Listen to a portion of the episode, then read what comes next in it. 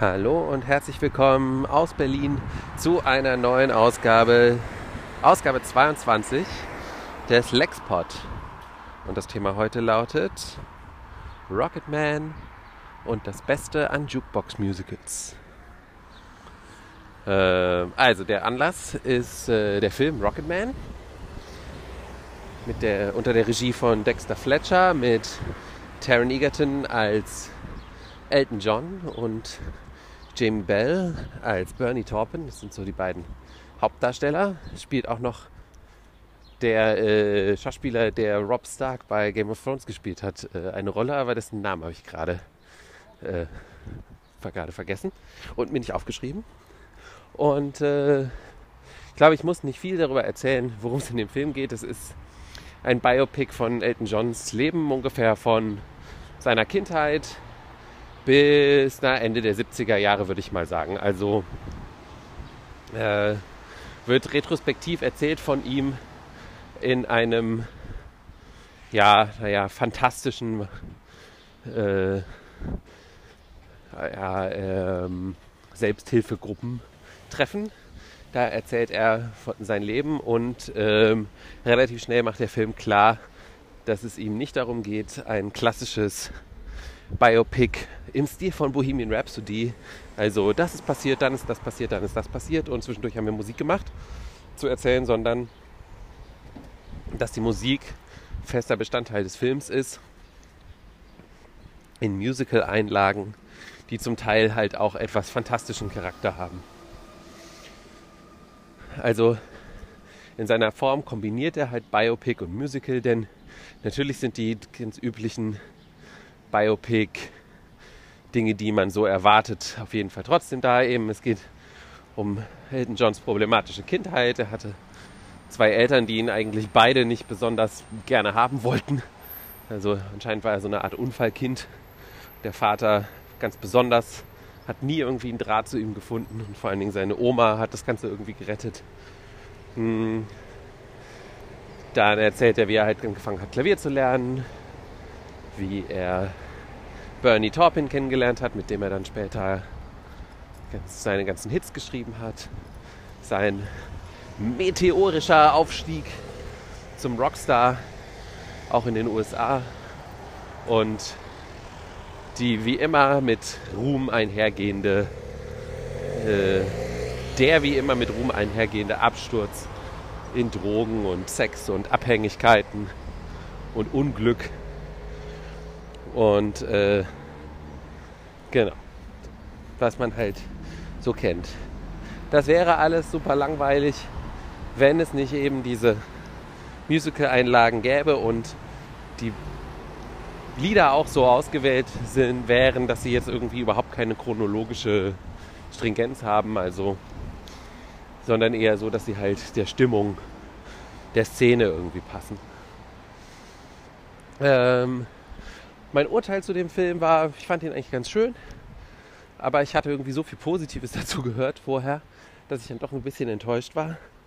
Den Anfang, so die erste, die ersten drei, zwei Drittel des Films fand ich besser als den Schluss. Der Schluss kam für mich etwas überraschend und etwas äh, ja unbefriedigend daher irgendwie. Ähm, und was ich schade fand, war dann, dass glaube ich doch der der Biopic-Charakter, so dieser, wir, wir huddeln so durch das Leben eines Menschen, der war dann doch so stark, dass es mich manchmal genervt hat. Vor allem dadurch, dass man halt von den meisten Charakteren überhaupt keinen Eindruck bekommen hat. Also so viel ich weiß, äh, ich habe es jetzt gar nicht mehr recherchiert, äh, ist diese, wie sagen, der Bösewicht des Films, also ein äh, Mensch namens, glaube ich, John Dean, das ist der, der von Rob Stark gespielt wird, äh, ein ist sozusagen ein fiktiver Charakter, der aus mehreren zusammengesetzt wird. Das ist also der, der ihn äh, quasi von sich abhängig macht und ihn ausnutzt und äh, dafür sorgt, dass er funktioniert. Ähm, also äh, ist ein Charakter, den es so gar nicht gab, der eigentlich, das eigentlich mehrere Menschen waren und so. Äh, also es ist sowieso alles ein bisschen fiktionalisiert. Aber zum Beispiel Bernie Taupin, also die Figur von Jamie Bell, die so ein bisschen auch positioniert wird als so die wahre platonische musikalische Liebe von Elton John. Ähm, von dem kriegt man eigentlich gar keinen Eindruck, was den eigentlich so ausmacht als Charakter. Das ist eine reine Projektionsfläche. Ist aber vielleicht auch okay, weil das ganze ja ein interner Monolog ist von ihm eigentlich. Oder eine Erzählung von ihm. Äh, jedenfalls das Beste an dem Film sind eindeutig die Musical-Einlagen. Und wenn das so richtig gut miteinander funktioniert, zum Beispiel gibt es eine ziemlich coole Nummer, finde ich, zu Saturday Night's Alright for Fighting, äh, die mit ihm als Kind in einem Pub beginnt. Dann krabbelt er durch so ein Loch im Zaun und liefert sich so eine wilde Tanznummer mit äh, anderen Jugendlichen äh, auf einem Rummelplatz und kehrt dann wieder am Ende zurück und ist dann halt ein junger Mann und spielt in der Band. Und das fand ich, also das fand ich wirklich. Also zu dem Moment war ich, äh, saß ich im Kino und habe gedacht, ah, Wahnsinn, der Film kommt auf jeden Fall in meine Top 10 und dann äh, am Ende habe ich das nicht mehr so gedacht. Naja. Aber ich wollte ja Rocketman auch nur als Beispiel nehmen dafür, um mal kurz überhaupt über Jukebox-Musicals zu reden. Also Jukebox-Musicals sind Musicals, wo nicht die Songs speziell für das Musical geschrieben wurden, sondern wie an einer Jukebox eben zusammengestellt wurden äh, aus bereits existierenden Songs. Und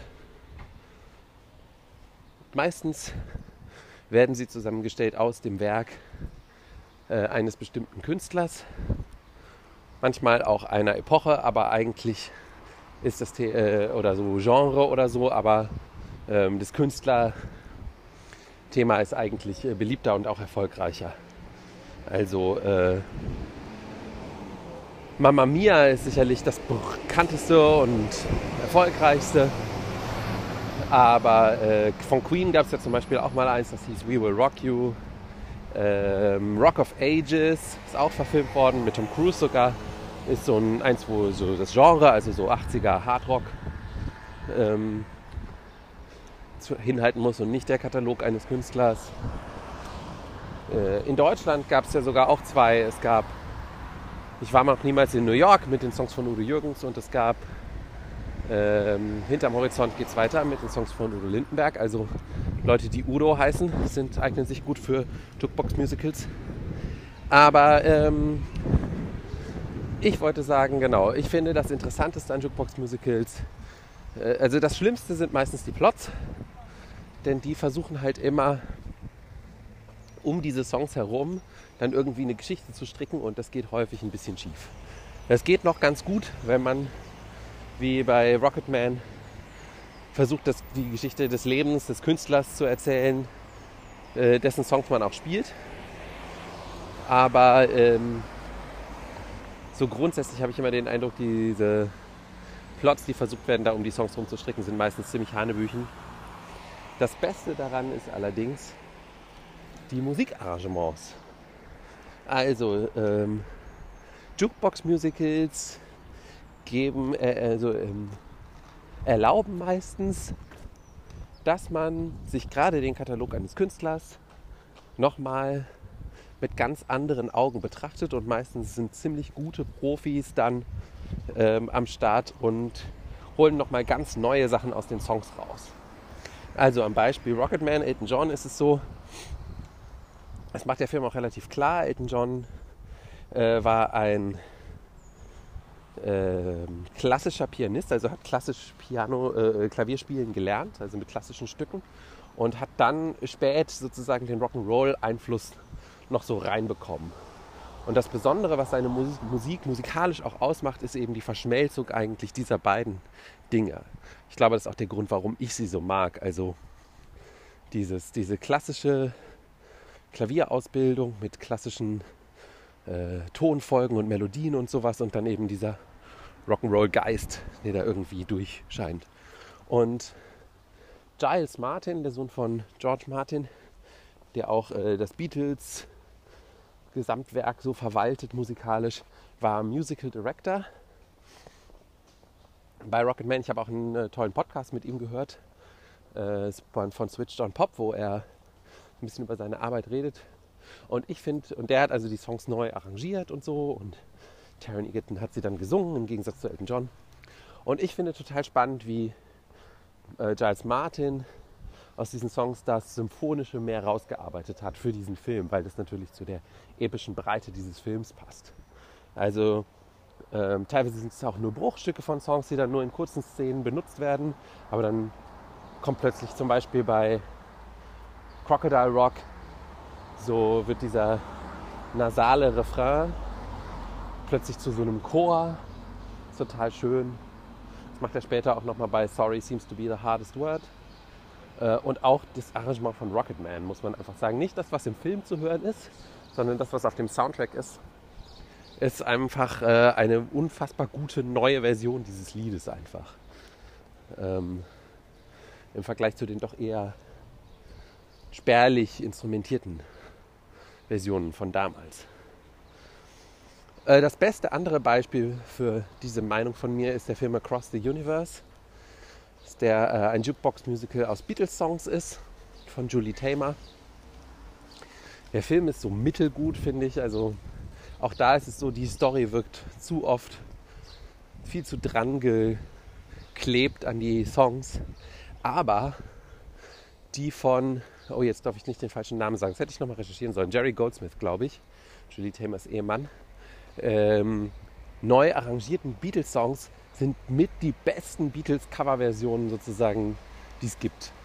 Also finde ich. Der ist wirklich hingegangen, hat ihn seine Einzelteile zerlegt, hat, äh, äh, unterläuft Erwartungen, ganz toll produziert, richtig, richtig gute Versionen von vielen, vielen Beatles-Songs in diesem Film und auf dem Soundtrack. Höre ich immer noch total gerne, obwohl ich den äh, Film wirklich enttäuschend fand damals. Hm, Pitch Perfect ist auch noch so ein Beispiel für so ein Jukebox-Musicals, die Pitch Perfect-Filme, wo es ja um A Cappella geht. Äh, interessante A Cappella-Versionen der Songs, aber auch eben sehr hochwertig und sehr krass produziert. Und generell finde ich es interessant sozusagen, dass diese Jukebox-Musicals äh, eben so ein bisschen die Möglichkeit bieten, aus so berühmten Pop-Songs so ein bisschen die Showtunes-DNA nochmal so etwas rauszuarbeiten. Also ich habe auch nochmal reingehört in All Shook Up. Das ist ein Jukebox-Musical mit Elvis-Songs. Die haben also auch echt interessante Sachen mit den Songs gemacht und so. Das Negativbeispiel finde ich absurderweise Mamma Mia. Vor allen Dingen den Film. Also nicht nur finde ich die Arrangements der, interessant, äh, der Songs nicht in, besonders interessant, äh, es kommt halt noch dazu, dass dann die Schauspieler alle zum Teil auch gar nicht richtig singen können und das ist äh, aber irgendwie auch so ein Feature des Films ist als ein Bug eher. Und äh, bei Mama Mia fand ich wirklich, dass sie, ja, die Neuarrangements der Songs haben mir halt irgendwie nichts gegeben. Fand ich die Originale von aber viel, viel besser. Äh, aber trotzdem ist es der, der erfolgreichste von all diesen Filmen. Also ähm, kann man sich ja selber darüber Gedanken machen, was einem das sagt. Ähm, aus dieser Switch on Pop Sendung wollte ich noch einen Gedanken aufgreifen, den wir ganz zum Schluss mehr so im Scherz gemacht haben. Mit Blick darauf, dass es auch ein Jagged Little Pill Musical geben wird später dieses Jahr. Mit äh, einem Drehbuch von Diablo Cody äh, und Produktion von Guy Sixworth unter anderem ähm, rund um die Songs von hm, Alanis Morissettes Album. Äh, also da haben sie in Switch on Pop sozusagen die etwas augenzwinkernde These aufgestellt, dass es ja sowieso anscheinend alle Musik, also der Katalog eines Künstlers oder auch so ein Album oder sowas eben eigentlich nur die Rohmasse für das Jukebox-Musical ist, was man später daraus stricken möchte. Also eigentlich sozusagen ist die Kunst in diesen Songs schon eine Geschichte zu lesen. Und um den Bogen zu Rocketman, den Kreis zu schließen, ist es halt auch bei Elton John gerade besonders interessant. Also es ist erstaunlich, dass der Film so gut funktioniert, wie er es tut. Denn äh, der ganze Witz ist ja, dass Elton John seine Texte nicht selber geschrieben hat, sondern dass halt Bernie Taupin die Texte geschrieben hat und Elton John sie dann vertont hat. Ähm, und trotzdem können halt die Texte quasi eines einer anderen Person dann jetzt dazu dienen, Elton Johns Leben zu erzählen. Also, das Jukebox-Musical steckt in jedem Werk jedes Künstlers irgendwo vergraben. Man muss es nur finden. Ja, und der Musiktipp ist dann natürlich neben dieser Version von Rocketman von Taron Egerton, die ich hier wirklich nur empfehlen kann, äh, wollte ich einen von den Songs von Across the Universe empfehlen. Auch, also ich glaube, mit die schönste Beatles Coverversion da draus ist eigentlich die Version von Dear Prudence. Also das Original ist ja vom weißen Album und ist so ein bisschen minimalistisch auch im Stil. Und äh, die Version aus dem Film, die, die ist wirklich, die wächst sich so zu ungeahnten Höhen auf. Die kann ich sehr empfehlen, aber eigentlich den ganzen Soundtrack. Und das war's wieder für heute. Äh, ich wünsche euch noch einen schönen Tag und ein schönes Wochenende. Ciao.